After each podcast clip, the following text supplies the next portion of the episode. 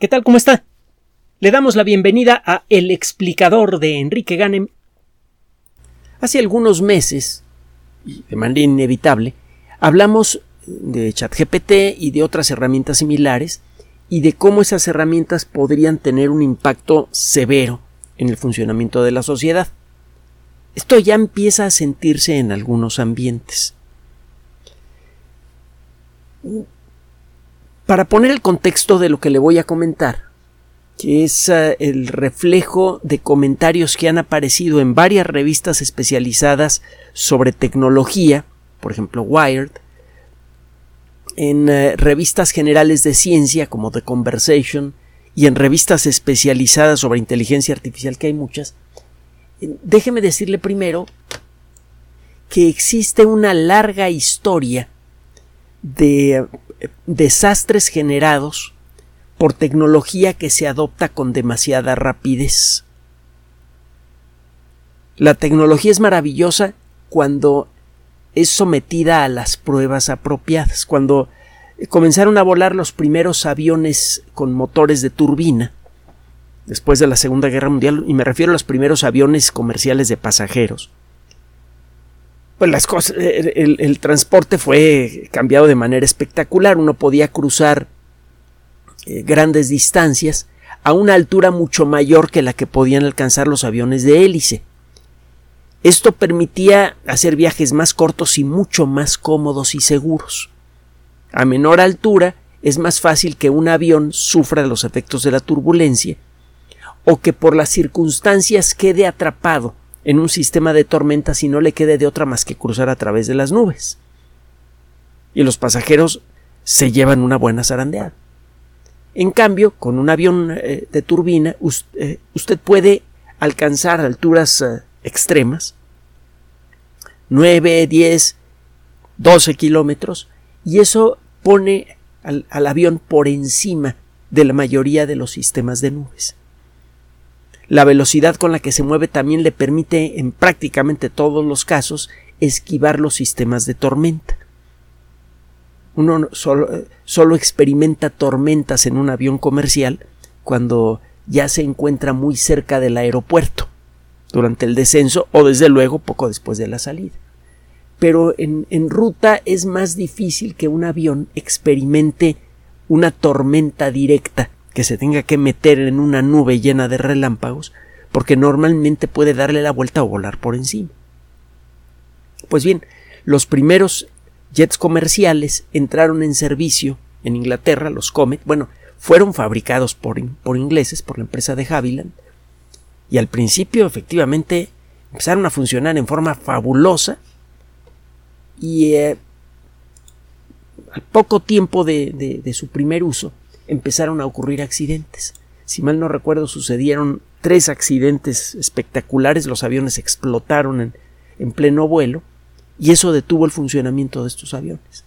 Fue necesario desarrollar las técnicas forenses necesarias para eh, eh, que se requerían para poder evaluar la causa del problema hasta que por fin alguien se dio cuenta que por la forma de las ventanas que eran rectangulares y muy grandes, y por la tensión a la que era sometido el avión por los cambios de presión continua. Los aviones llevan cabinas presurizadas, cuando alcanzan gran altura la cabina lleva una presión considerable para mantener la salud y, el confort de los pasajeros. Al llegar a su destino, el, avión ya no experimenta una diferencia de presión tan grande entre lo que hay en el interior y lo que hay en el exterior y eso hace que el, eh, eh, el avión se deshinche. Este proceso en el que el avión es sometido a tensión y relajamiento continuo fatigaba al metal y esta fatiga se hacía especialmente obvia en las esquinas de las ventanas. Por la forma de las ventanas era fácil que aparecieran allí grietas que rápidamente se extendían a todo el fuselaje y el avión reventaba como un globo. Se cambió la forma de las ventanas, se hicieron otras adecuaciones al, modelo Comet, pero ya no se pudo recuperar. Ya el, Comet al, al cabo de poco tiempo dejó de ser popular.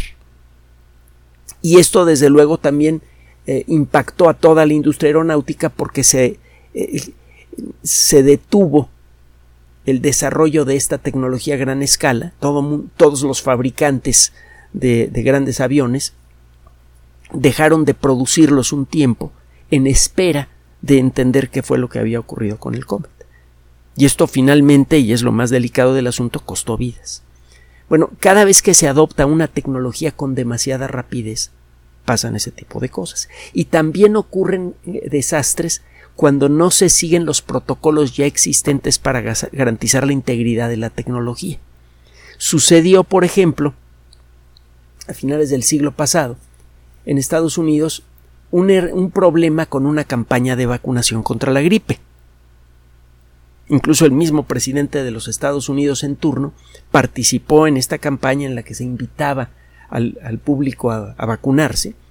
Es, eh, es algo bueno y correcto. La gripe puede volverse un problema de salud grave con facilidad.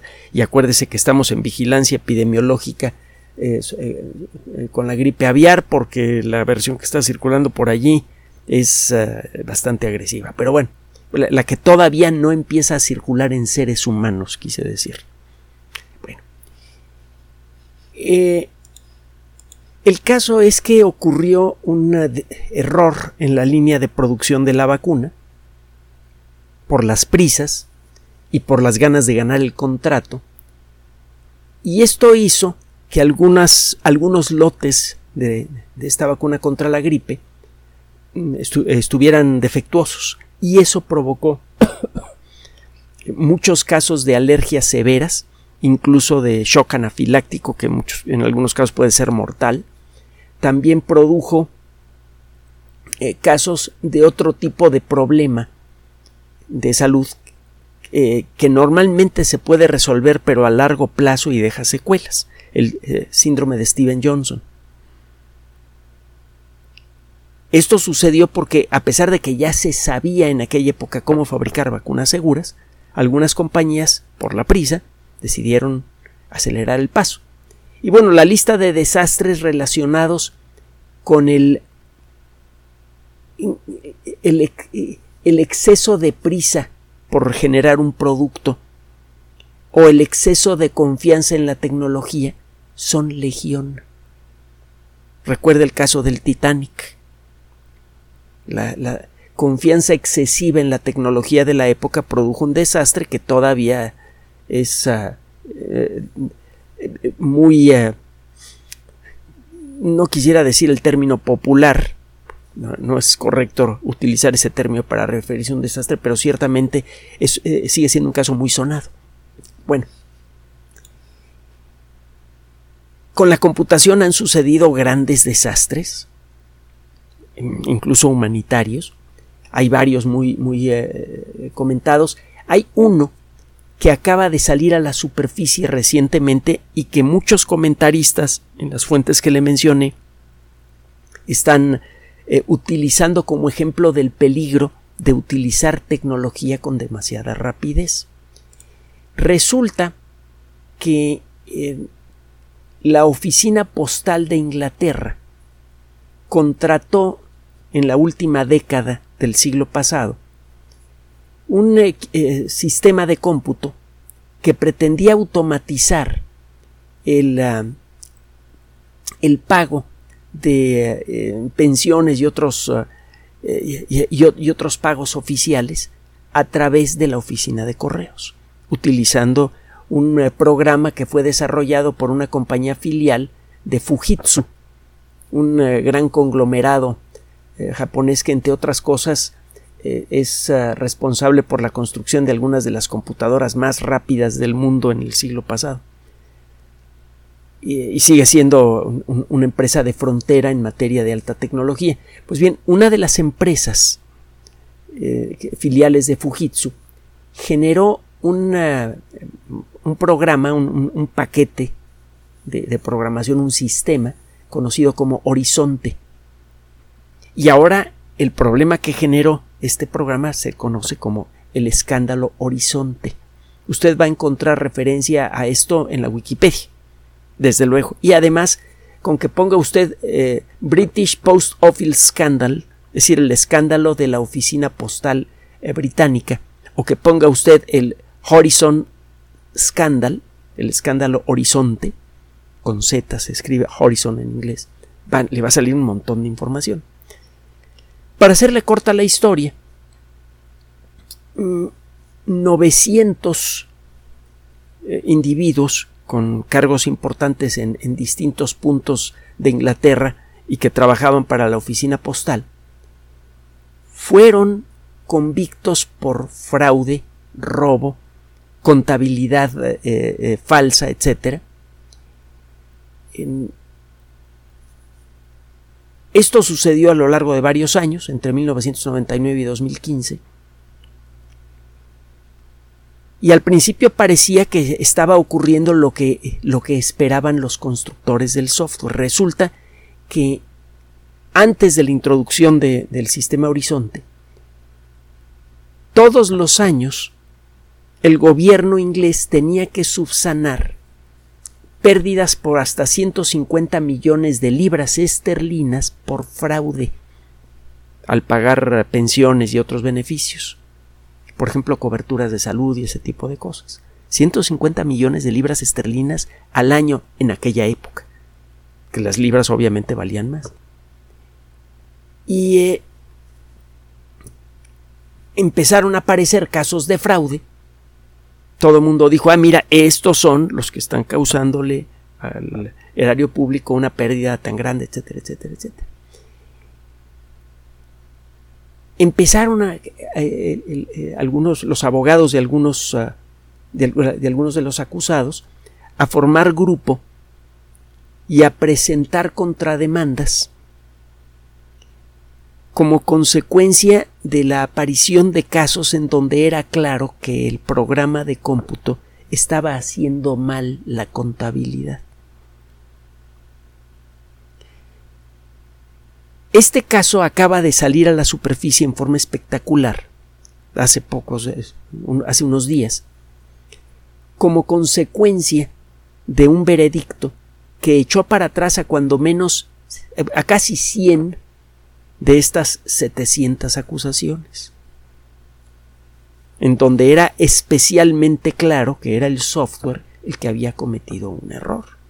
Esto desde luego no se está quedando así, sino que están eh, eh, siendo reexaminados todos los demás casos y de hecho se está analizando la posibilidad de hacer un juicio general para exonerar a todos los individuos que supuestamente fueron eh, señalados por eh, el software por haber cometido fraude. Esto le ha costado a, esta gente años de cárcel, eh, pérdida de, sus hogares, pérdida de sus, de sus, medios de vida, cayeron en unas deudas espantosas, algunos de ellos, de hecho muchos entraron en bancarrota, y hubo cuatro casos de suicidio cuando menos. De ese tamaño es el problema. Llegó a costar vidas. Y esto es lo que es en donde va la, situación actual. Todavía no se sabe cuáles han sido todas las consecuencias económicas y, y humanas para las víctimas de este software. Eh, es como consecuencia de este veredicto que acaba de salir a la superficie en el que 100 casos son echados para atrás son, eh, eh, son exoneradas las, las, personas señaladas que se, que se está eh, empezando a revisar en detalle de toda esta situación. Ahora le estoy hablando de 700 personas que fueron señaladas directamente, pero hay otras personas que de manera indirecta también han sido víctimas de este escándalo. 39, eh, se, estima que el total de personas afectadas anda por allá de 4.000. 39 lograron ser exoneradas. 93, el caso que estoy mencionando ahora, lograron que sus eh, veredictos de culpabilidad fueran revertidos. Ya se ha hecho una demanda de compensación y eh, fíjese lo que son las cosas. Esto, eh, esto es parte del problema y es un problema mundial con el funcionamiento de los sistemas legales. El caso, en, este primer caso inicial, eh, tiene un antecedente del que, se habla poco. estoy hablando del primer caso inicial en donde el juez de manera directa y pública echa para atrás las ah, condenas que recibieron estas personas.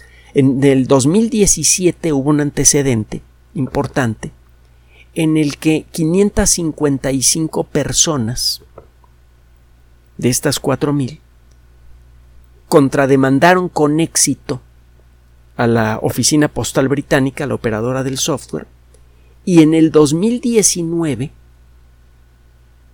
un juez declaró que efectivamente los despidos y las otras acciones en contra de estas 555 personas eran injustas. El juez además señaló que se, se probó en la corte que el software tenía errores. Errores que en algunos casos eran graves.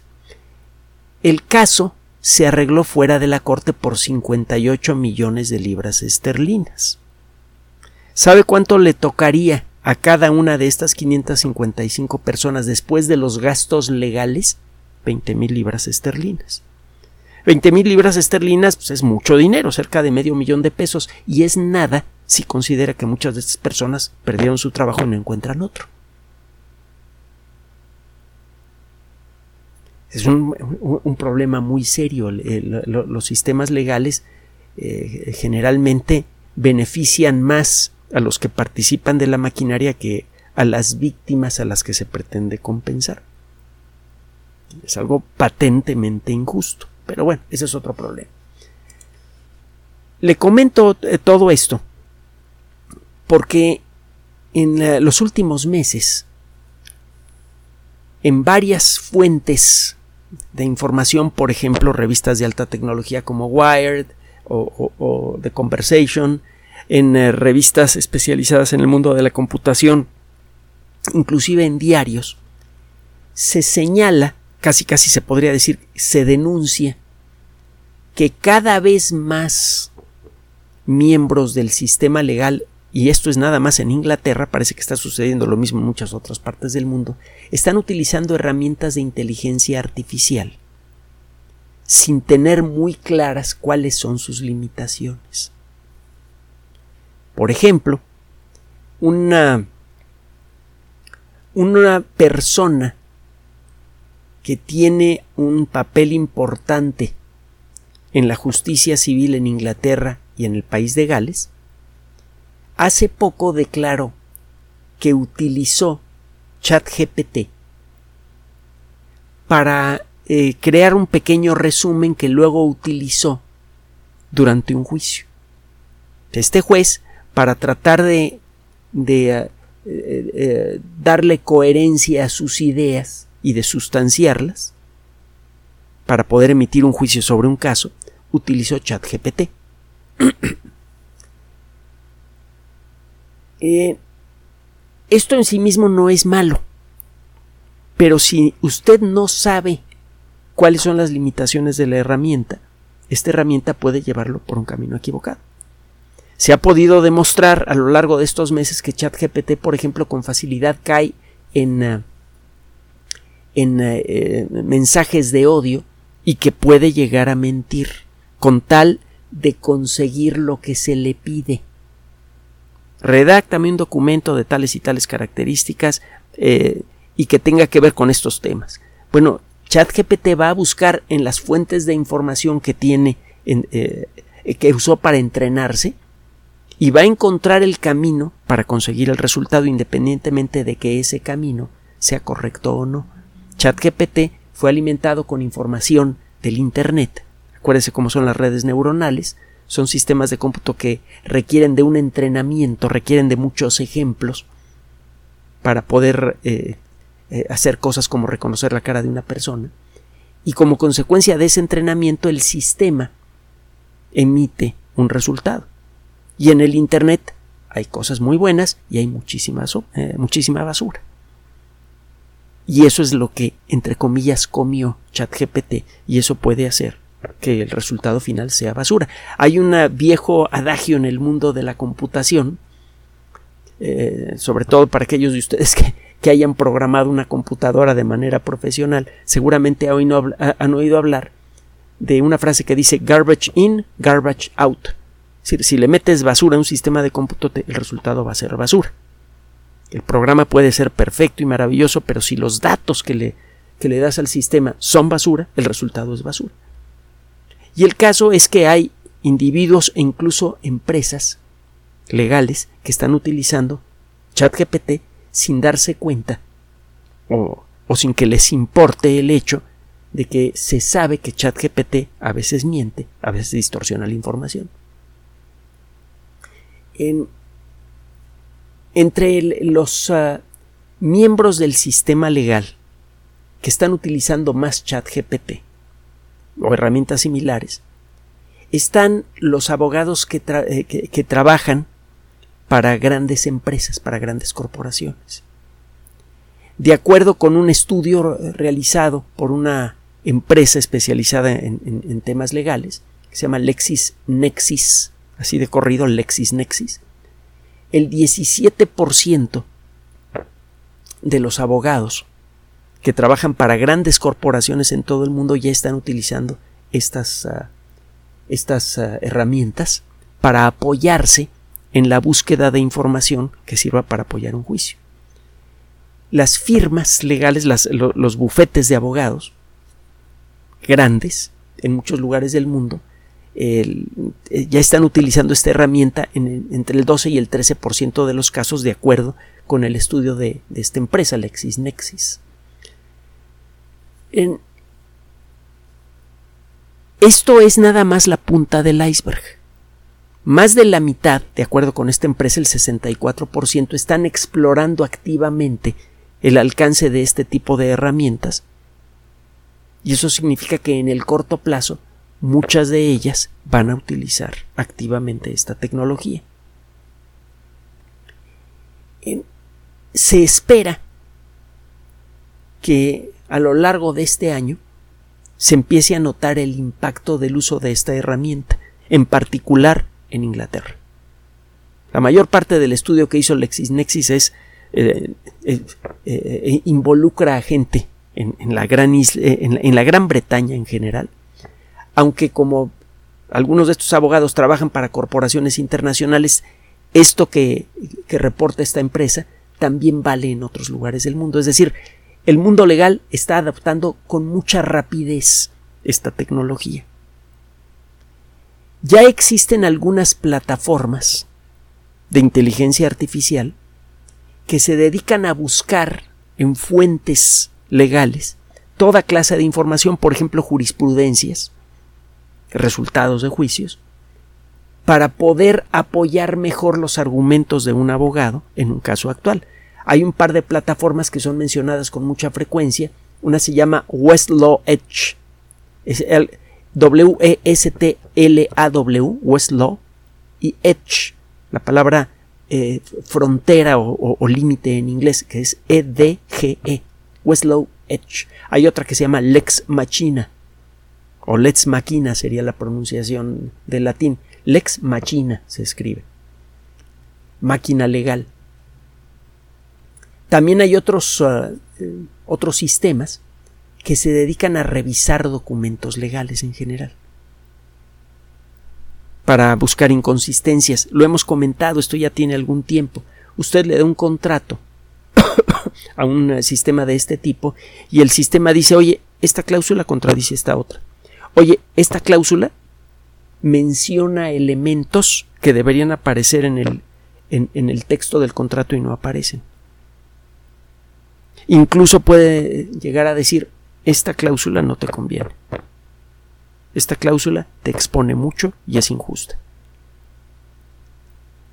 ya existen sistemas así y existen sistemas que estiman el posible resultado de un juicio. Hay uno que se llama Solomonic y es uno de varios.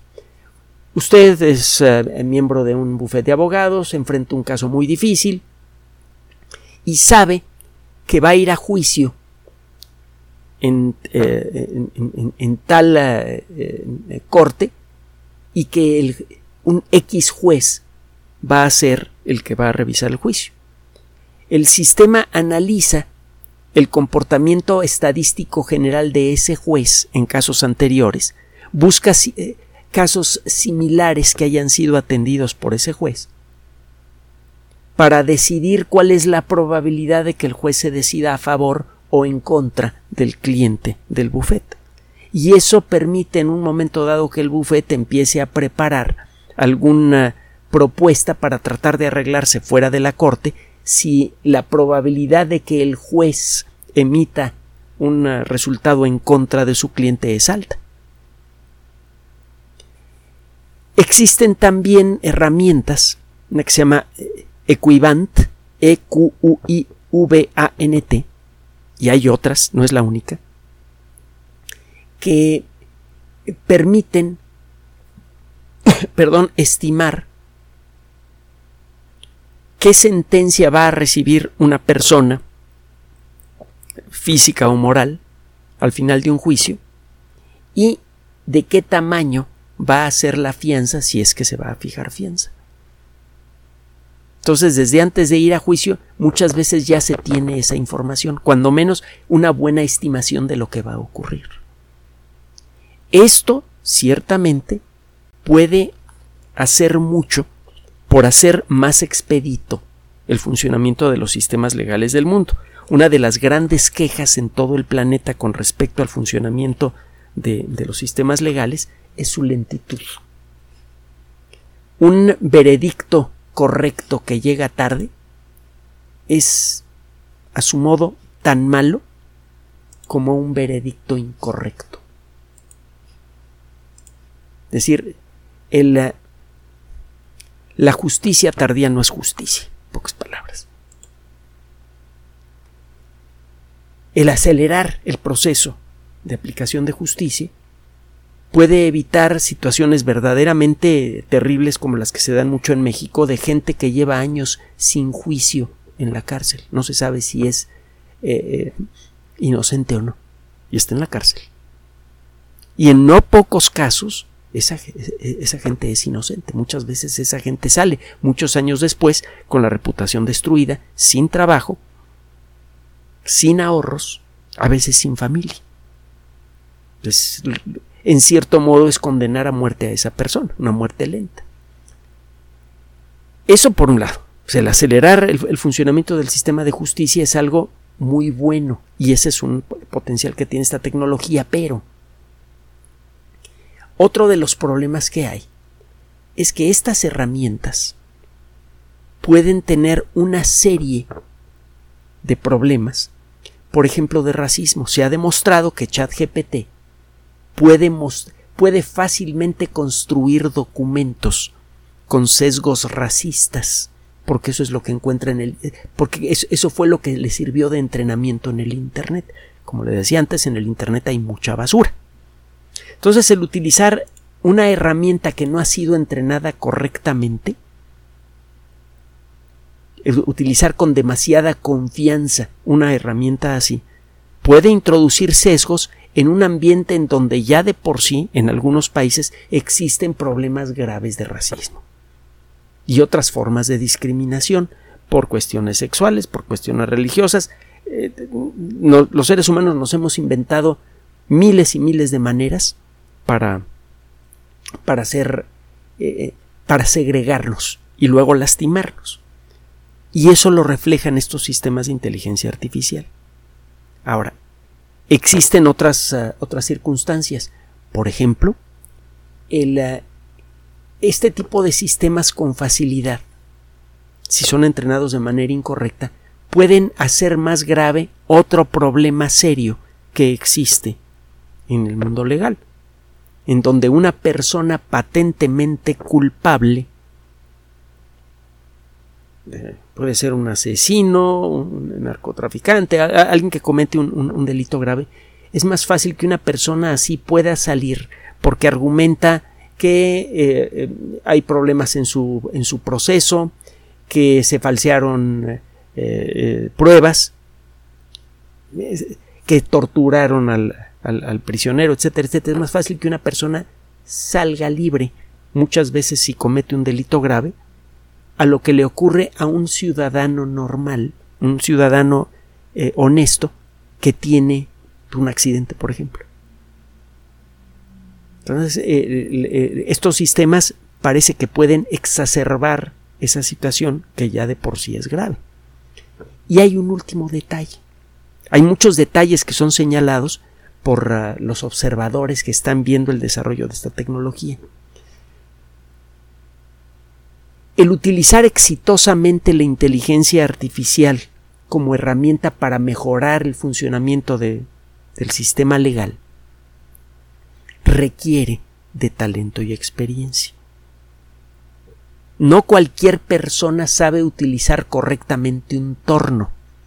Los tornos son máquinas maravillosas que permiten construir toda clase de, de, ah, cosas útiles. Gracias a, mis eh, amigos y, antiguos colegas del planetario, yo aprendí a utilizar un poco eh, un torno y pude hacerle, por ejemplo, un adaptador para mi cámara para poder conectarla al telescopio. Poder tomar fotos. Es algo realmente muy bonito. Pero el, el usar un torno conlleva cierta responsabilidad. Si usted se descuida en el uso del torno, pueden ocurrir accidentes muy serios. Además, es una máquina muy costosa necesita usted entrenarse, necesita usted aprender. Y una vez que tiene usted ese entrenamiento, lo cobra.